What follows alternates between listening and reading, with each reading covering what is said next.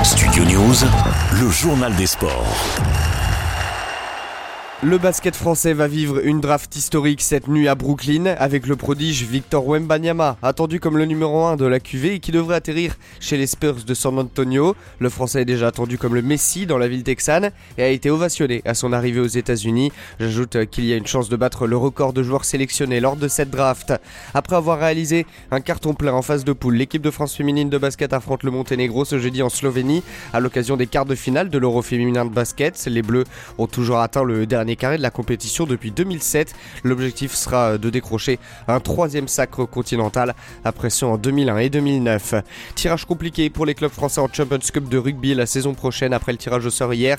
Il y aura la revanche de la dernière finale dès les phases de poule avec La Rochelle opposée au Leinster, tandis que ce sera difficile pour Lyon et Bordeaux-Bègle opposés au Saracens. Et puis Toulon et l'Aviron Bayonnais sont dans le groupe de Munster. En revanche, ce sera plus simple pour le stade toulousain. Après le refus de l'Argentin Marcelo Gallardo l'OM s'est finalement tourné vers Marcelino pour succéder à Igor Tudor sur le banc marseillais. Un accord a été trouvé hier entre le club et le technicien espagnol. Âgé de 57 ans, il est notamment passé sur les bancs de l'Athletic Bilbao, Valence ou encore Villarreal. Il retrouve Pablo Longoria, le président marseillais, qu'il a justement connu à Valence. Ce sera l'un des retours attendus sur le gazon londonien. Dans deux semaines, les organisateurs de Wimbledon ont accordé une wild card à la joueuse de tennis américaine Venus Williams, quintuple vainqueur du tournoi. Selon une liste provisoire publiée hier, des sœurs Williams, qui vient de fêter ses 43 ans, avait participé au double mixte l'an dernier, tandis que sa dernière apparition en simple remonte à 2021.